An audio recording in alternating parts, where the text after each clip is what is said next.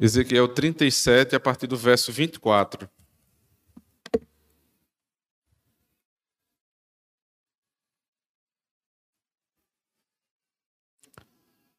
E o meu servo Davi será rei sobre eles, e todos eles terão um só pastor, e andarão nos meus juízos, e guardarão os meus estatutos, e os observarão. E habitarão na terra que dei a meu servo Jacó, em que habitaram vossos pais, e habitarão nela eles e seus filhos e os filhos de seus filhos para sempre, e Davi, meu servo, será seu príncipe eternamente. E farei com eles uma aliança de paz, e será uma aliança perpétua, e os estabelecerei e os multiplicarei, e porei o meu santuário no meio deles para sempre. E o meu tabernáculo estará com eles, e eu serei o seu Deus, e eles serão o meu povo. E os gentios saberão que eu sou o Senhor, que santifico a Israel, quando estiver o meu santuário no meio deles para sempre. Amém. Vamos orar. Deus, assim como tu fizeste no sermão, Pai, faça-nos novamente agora nessa aula para que nós possamos aprender a tua palavra e nos deleitar nas tuas promessas, Senhor. No nome de Cristo nós oramos. Amém. Irmãos, eu, eu quis reforçar naquilo que nós começamos a aprender ontem e, eu achei necessário isso por conta do, da natureza da pregação de hoje. De muita responsabilidade que nos foi trazida, né? muitas obrigações a respeito da nossa casa. E a palavra de Deus ela não traz apenas peso, mas ela traz também é, esperança, que foi pregada durante o sermão, mas que precisa ser reforçada agora nessa aula. O texto de Ezequiel 37, um texto que fala sobre o reinado de Davi e da eternidade desse reinado, um reinado que se estabelece para sempre. Ou seja, é, mais uma vez, como vimos ontem, a ideia da imutabilidade de Deus, da eternidade de Deus, sendo o fundamento da, da nossa esperança. E isso aplicado à casa. Ele diz aqui: e habitarão na terra que dei a meu pai, a meu, de, a meu servo Jacó, em que habitaram vossos pais, e habitarão nela seus filhos, os filhos de seus filhos, para sempre. E Davi, seu, meu servo, será seu príncipe eternamente. Amém. As promessas do Senhor, irmãos, elas são para nós e para os nossos filhos. Então, as obrigações pertinentes à casa, elas devem ser observadas de acordo com esse contexto, de que não são apenas obrigações, mas obrigações que serão cumpridas debaixo das promessas do Senhor. O autor diz assim: a pergunta a respeito depois das obrigações serem expostas. Mas eles, os teus filhos, né, automaticamente cumprirão essas ordens? Ele diz: certamente não. Se os pais não são pactualmente fiéis no modo como criam seus filhos, e se os filhos não abraçam a fé de Abraão, seu pai, na fé, a simples relação genética não traz nenhum benefício. Qualquer um que viva e morra em incredulidade é filho do diabo. Destas pedras Deus pode suscitar filhos a Abraão, diz o Evangelho de Mateus, capítulo 3, verso 9. Mas vemos nessas passagens, e essa é uma verdade gloriosa, que Deus pode também suscitar filhos a Abraão dos filhos de Abraão. E mais, ele já declarou a sua intenção de fazer isso. É a intenção de Deus que os filhos dos crentes se tornem filhos de Abraão. Agora, como ele executa isso? Claro que é por meio do Espírito, e é, é por isso que nós devemos nos tranquilizar. É, essa palavra de ânimo que eu quero trazer para os irmãos é que, em primeiro lugar, depende do Espírito Santo de Deus, depende de Deus. Não será você que vai salvar o teu filho. Em última análise, né, quem vai salvar o teu filho é o próprio Deus. Agora, há uma relação entre essa verdade e a tua responsabilidade, assim como há uma relação da verdade em que Deus me salva com a minha responsabilidade de nutrir a minha fé. Porque o fato de Deus salvar os crentes e os filhos dos crentes, ele é executado por meio no meu caso, das minhas próprias responsabilidades como fiel, como crente, e no caso dos filhos, no caso é, em relação aos filhos, por meio da responsabilidade e da autoridade dos pais. Então, irmãos, primeiro, descanse em Deus. Quando você ouvir uma palavra dura e uma e uma obrigação que te foi dada que é muito pesada, descanse em Deus. Se você já tem filhos grandes, né, mais velhos, e que você não pode mais colocar em prática é, os ensinamentos que foram dados aqui, você sabe que pecou contra essas ordens, você sabe que foi negligente com essas ordens, a palavra de Deus também tem esperança para você. Peça perdão ao Senhor pelos seus pecados, peça que Deus possa, em Cristo, lhe perdoar e ore pelo seu filho. Ainda há o que fazer. Se o teu filho já é adulto ou já é um jovem que se casou né, e já está vivendo essa vida independente, você sabe que muitos dos problemas que ele tem hoje são frutos de uma criação negligente sua, não há por que se desesperar. A obra de Cristo também é poderosa para te animar nessa situação. Coloque o teu filho diante do Senhor. Ore pela, pelo casamento dele. Ore pela, pelo, pelo o esposo que ele deu a, tua, a tua filha, pelo marido, né, pela, pela esposa que ele deu ao teu filho. Peça para que o Senhor, na sua misericórdia, salve essa família. Se for possível dar algum, alguma orientação ainda, diga, meu filho, eu preciso falar com você. Eu errei na sua criação. Eu deveria ter feito isso e aquilo. Eu deveria eh, ter agido de outra forma. Eu não posso voltar no tempo. Mas a, a palavra de Deus diz que é a forma correta de você viver assim. Você não vai ter mais o recurso da vara seu filho é um homem, sua, sua filha já é uma mulher casada ou uma situação muito semelhante a essa. E você não tem mais esse recurso, mas você tem o recurso da palavra, de exortar o teu filho com a palavra. E crer que o Deus que é poderoso para, para agir por meio da vara, quando é tempo, é poderoso para agir também por meio da providência, quando o que te resta é a providência de Deus. Então, eu queria primeiro falar isso, irmãos. É, não fique, não saia daqui desesperado. Porque você olha nos seus filhos uma, uma vida é, de, de, perdição. E quando eu digo perdição, não quer dizer que você olhe para o seu filho e seja drogado, ou. É, não, não, não esses extremos, sabe? Mas perdido mesmo, uma pessoa que não tem não tem propósito na vida, não, não sabe lidar com as questões da casa, tem muitos problemas de, de relacionamento. Isso é, uma, isso é um, um tipo de perdição. Não sabe lidar com os problemas de, de relacionamento entre marido e mulher, não sabe educar os filhos porque não foi bem educado. Ore pelo seu filho se ele está nessa situação. Entregue os caminhos dele ao Senhor. A maioria de vocês talvez não tenha tido a oportunidade de, quando eram pais mais jovens, serem expostos a esse tipo de aprendizado que nós temos tido aqui. O privilégio, irmãos. O privilégio. E não é repetitivo, é necessário falar sobre esse tema. Enquanto nós não estivermos completamente conscientes enquanto a nossa vida não estiver completamente de acordo com esses ensinamentos, sempre eu vou repetir aquilo que a Bíblia fala a respeito da família. Nunca é demais. Sabe por quê? Porque existem temas na Bíblia, na Bíblia que eles são mais repetitivos. Vocês já devem ter percebido isso. Você tem várias vezes aqui pregação sobre dízimos e ofertas a autoridade da igreja sobre necessidade de arrependimento. Mas um tema que percorre toda a Bíblia, de uma ponta a outra, é a família. Deus se revelando na família, Pai, Filho, Espírito Santo.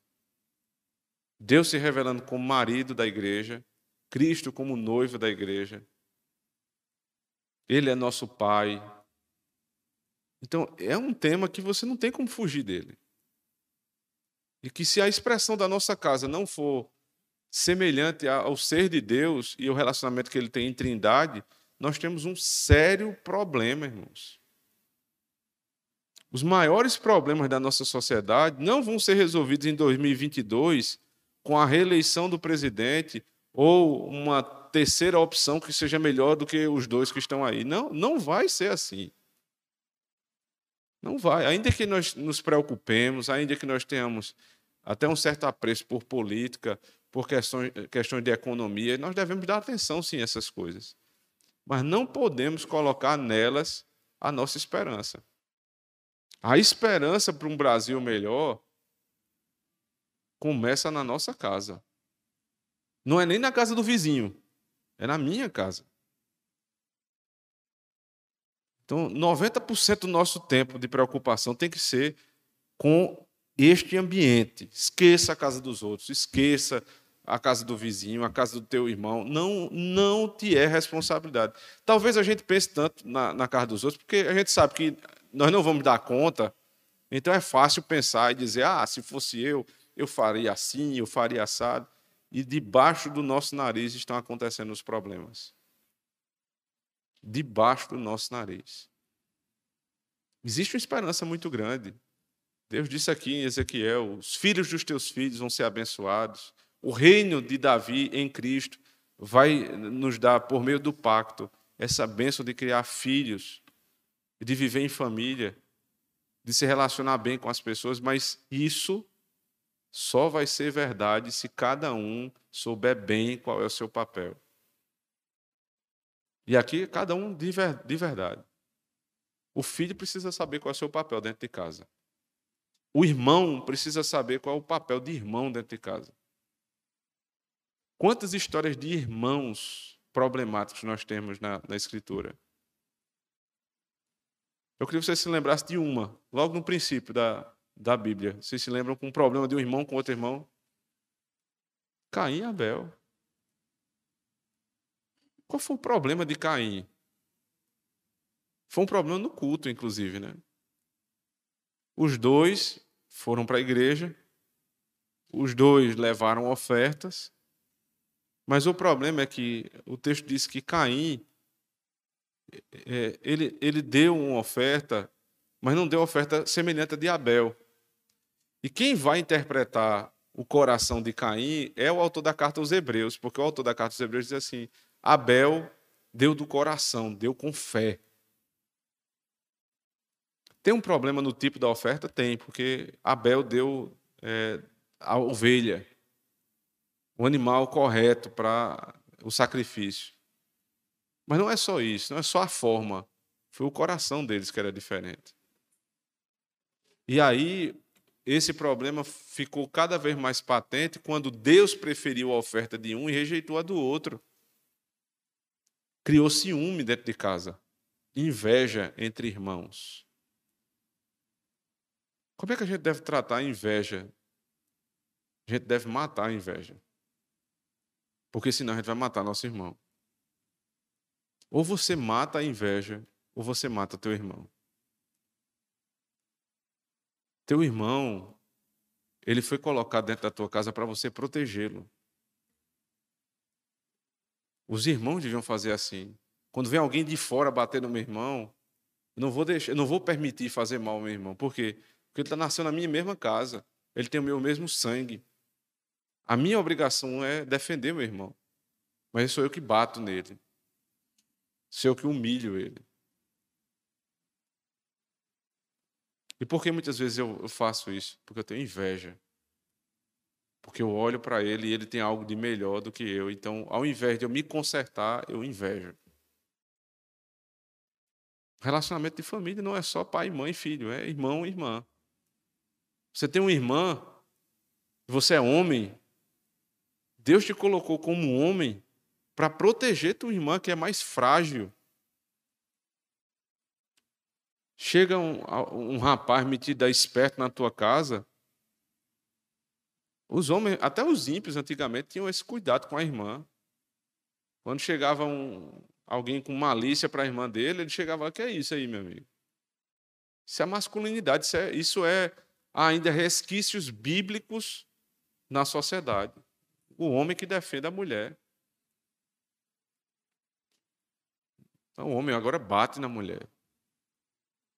E sabe qual é o problema disso? Você deixa como pai e mãe o teu filho bater na tua filha, o mais forte oprimir o mais fraco, é porque esse aí vai ser o que futuramente vai bater na mulher dele.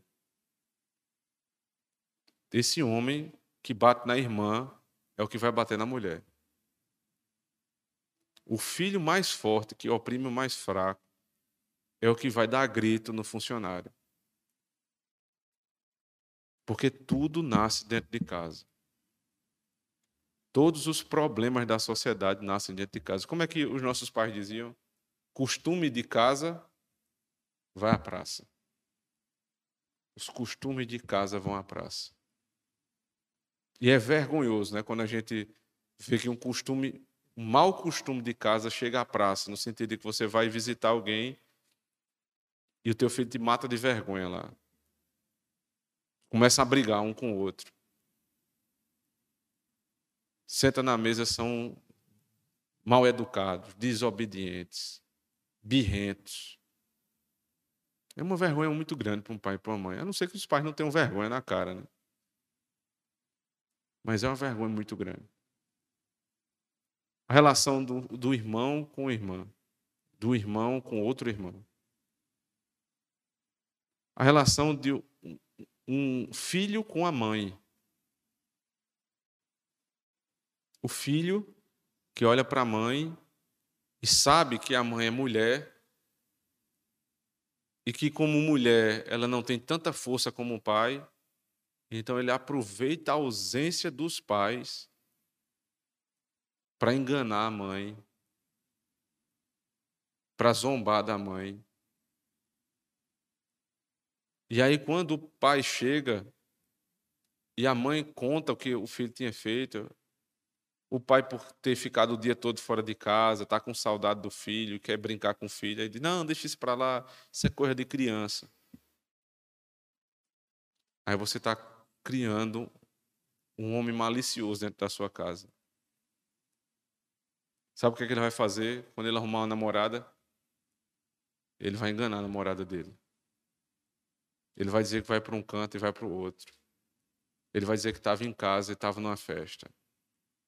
Porque ele aprendeu dentro de casa que a mulher, como parte mais frágil, ela pode ser enganada. Quem ensinou? O pai. Se o pai chegasse e, e o punisse com severidade, você não estava criando um malandro dentro de casa. Estava criando um homem. Mas às vezes o, o, esse mesmo filho ouve do pai as histórias que ele está contando lá do trabalho dele, que ele enganou as pessoas, que ele ludibriou o cliente, que ele foi malandro com o patrão, ele colocou um atestado quando não estava doente para a gente poder passear. O filho vai aprendendo isso. Ele vai criando um malandro ali dentro de si. E quando ele ficar jovem e quiser sair com seus amigos, ele vai usar dos mesmos artifícios. Quando ele não quiser ir para a aula, ele vai dizer que está doente, vai começar a criar sintomas que não existem para não ir para a aula. Quando você der uma obrigação para ele, ele vai trazer um milhão de argumentos para não cumprir, por quê? Porque é um enganador, é um malandro dentro da tua casa. A relação que começa de um filho com a sua mãe a relação da filha com o pai. O pai, quando se relaciona com a filha mulher, a tendência que ele tem é, é de ter uma, um carinho acima até do da mãe. Minha princesinha, aquela coisa toda que, que é, é, é bonito, é, é louvável. Mas se ela é uma princesinha, se ela é tão frágil assim como você diz, então os cuidados têm que ser redobrados com tuas filhas mulheres. redobrada. Não dorme na casa de ninguém. Não anda com fulano e cicrano.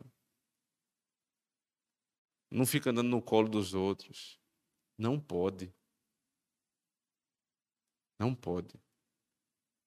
Porque essa filha que tem tanta liberdade assim, é a mesma que vai se entregar quando ela for uma jovem para o primeiro rapaz. Porque ela aprendeu que ela tem liberdade de estar na casa dos outros, de ser abraçada pelos outros. Ela aprendeu com quem? Uma liberdade errada dos seus pais. Começou a namorar, não vai sair com, uma, com namorado. Sozinha? Jamais. Isso não é liberdade. Isso é libertinagem. Isso é entregar sua filha para um problema seríssimo. Então, se você ama a tua filha, quem ama a filha ama os mandamentos de Deus. Quem ama o filho ama os mandamentos de Deus. Você não quer o mal para ele. Você quer respeitar. Quando ele chegar na idade de, de namorar e noivar, você, você quer que eles se respeitem. Vocês querem que eles se respeitem como? Chegando de madrugada em casa? Seu filho, sua filha não são anjos, não. São dois pecadores, um do lado do outro. Com os hormônios a mil. Você, você está colocando teu filho e tua filha em risco. Não permita. Nem espere que seja a igreja que vai resolver esse problema. Isso é uma obrigação do pai e da mãe. Relacionamento entre marido e esposa, irmãos. Como é que como é que nós nos relacionamos dentro de casa, dentro do carro? Se eu grito com minha esposa na frente da minha filha, ela vai achar normal um dia levar um grito do marido. Meu pai gritava minha mãe. Se minha esposa levanta a voz comigo, ela vai levantar a voz com o marido dela um dia. Porque é normal. Se ela for funcionária e um patrão der uma ordem a ela, ela vai peitar o patrão, porque ela peitava o pai.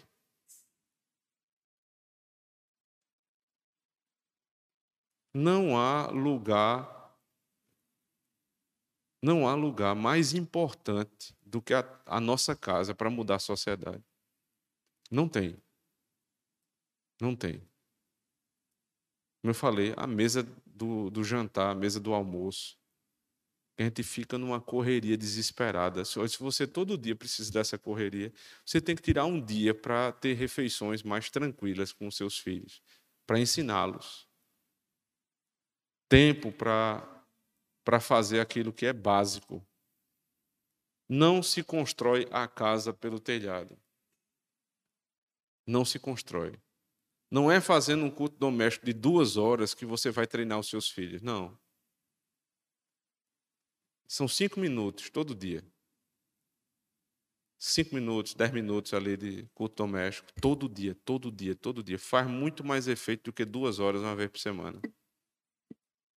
É na repetição. Os que estão com recém-nascidos, né, que é, recém-nascido, criança, bebezinho, pequenininho. Escuto aqui diversas vezes as mães dizendo: dá trabalho, dá trabalho. Eu não vim porque dá trabalho. Eu sei, dá muito trabalho.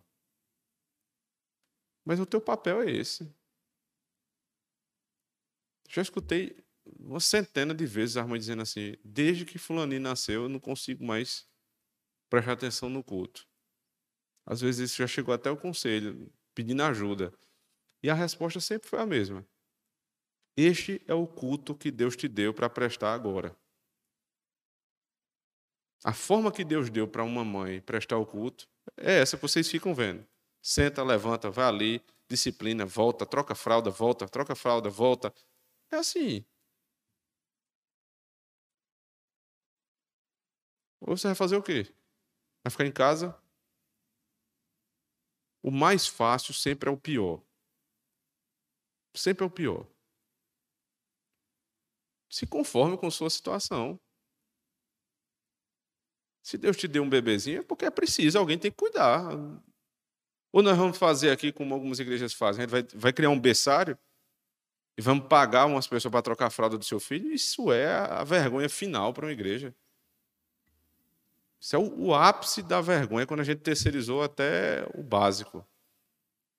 Você está cultuando a Deus, se levantando, se sentando, disciplinando, voltando, trocando fralda, indo no banheiro, mandando calar a boca. É assim.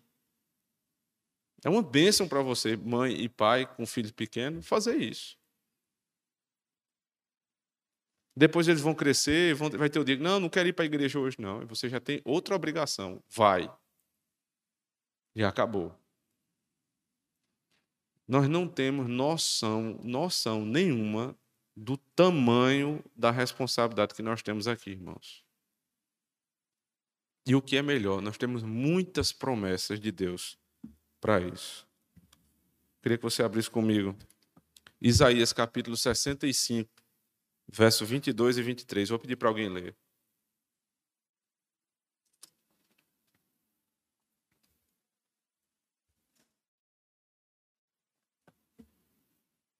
Isaías 65, 22 e 23. Por favor, alguém leia.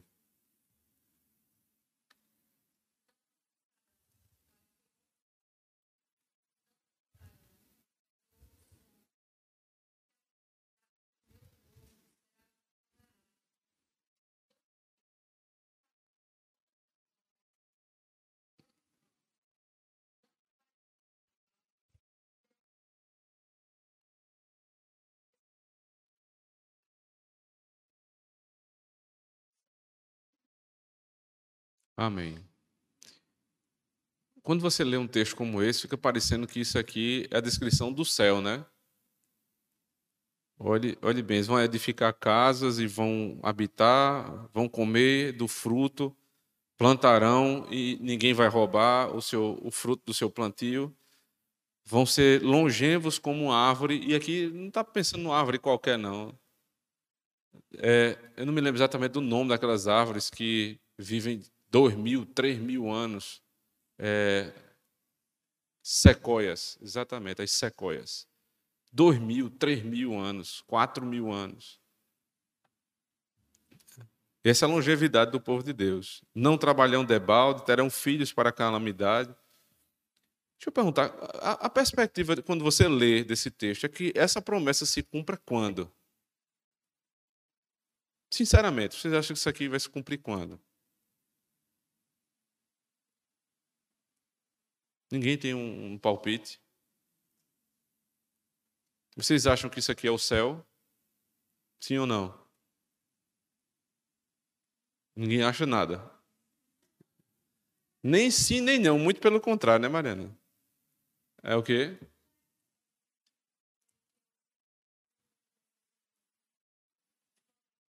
Hum. Tem um argumento mais forte ainda para dizer o que você está dizendo. Eles estão se casando e tendo filhos. Então não pode ser o céu.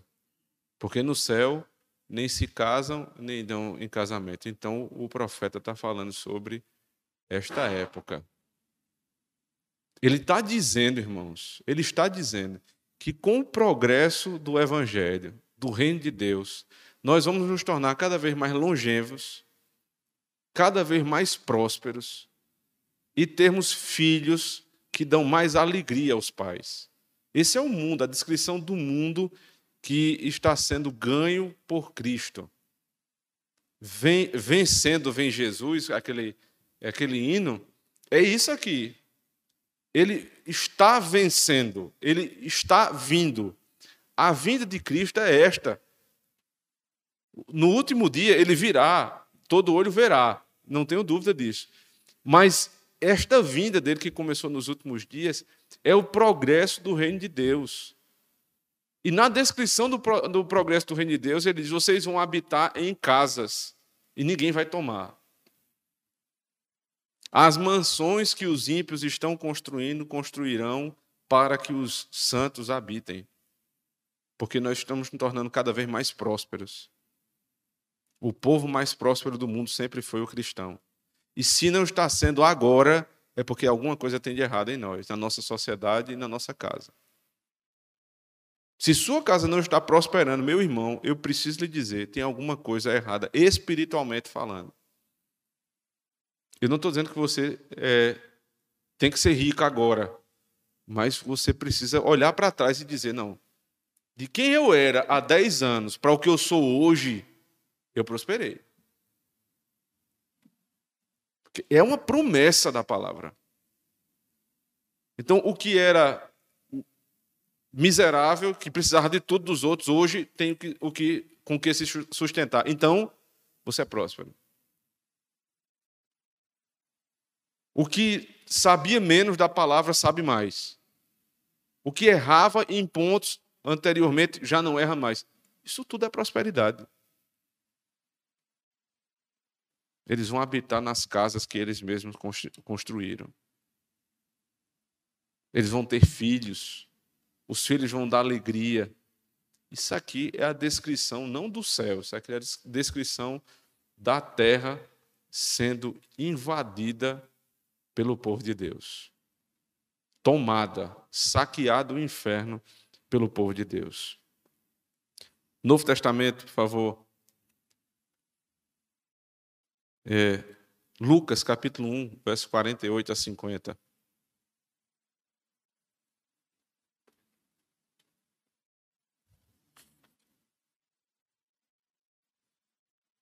Alguém lê, por favor. Lucas 1, 48 a 50.